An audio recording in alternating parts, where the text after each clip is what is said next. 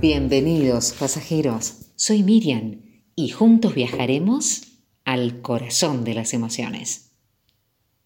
Aprendí a valorar lo que da sentido a tu vida, aquellas pequeñas pero a la vez inmensas cosas por las que nuestra vida tiene sentido, aquellas que hacen que nuestro día a día valga la pena y que sin duda sin ellas no sería lo mismo.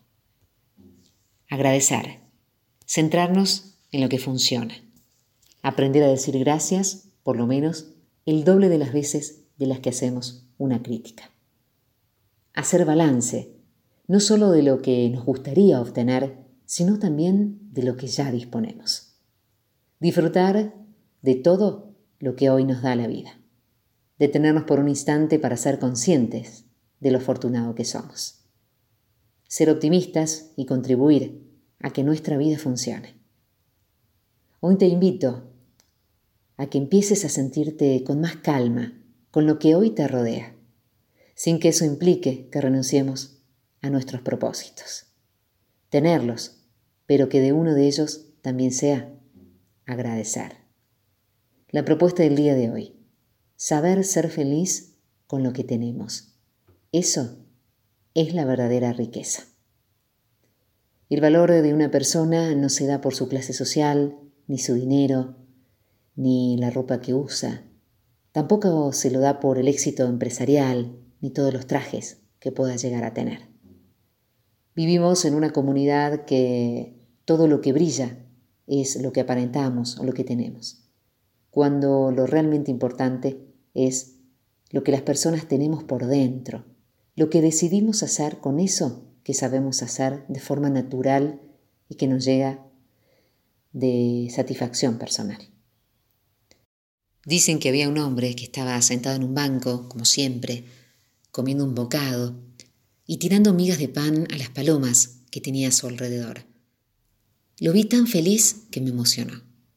Nadie diría que es un vagabundo que vive de noche y que siempre regala sonrisas a todas las personas que se crucen su camino.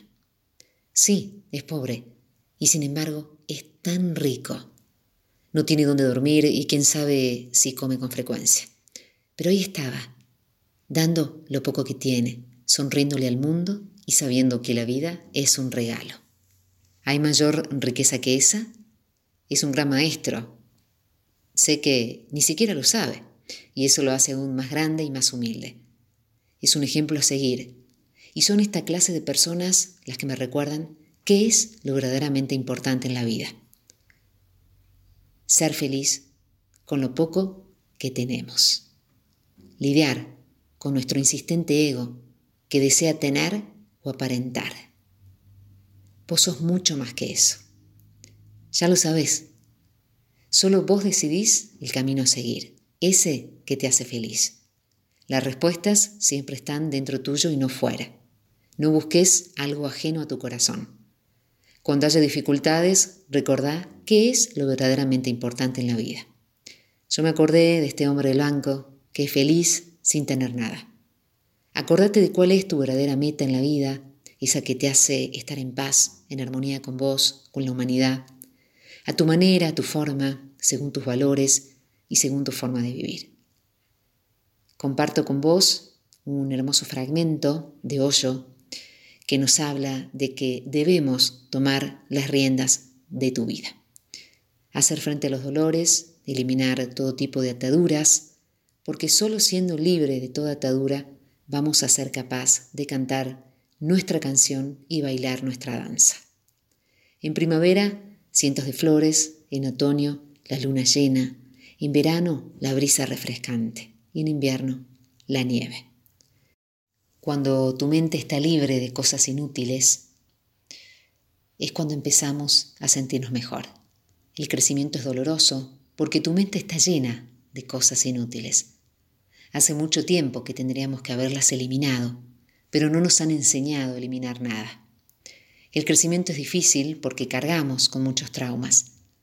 Ahora, de lo contrario, cuando eliminamos estas cosas que no nos sirven, el crecimiento se produce de una forma más suave, como el capullo que se abre para convertirse en una flor.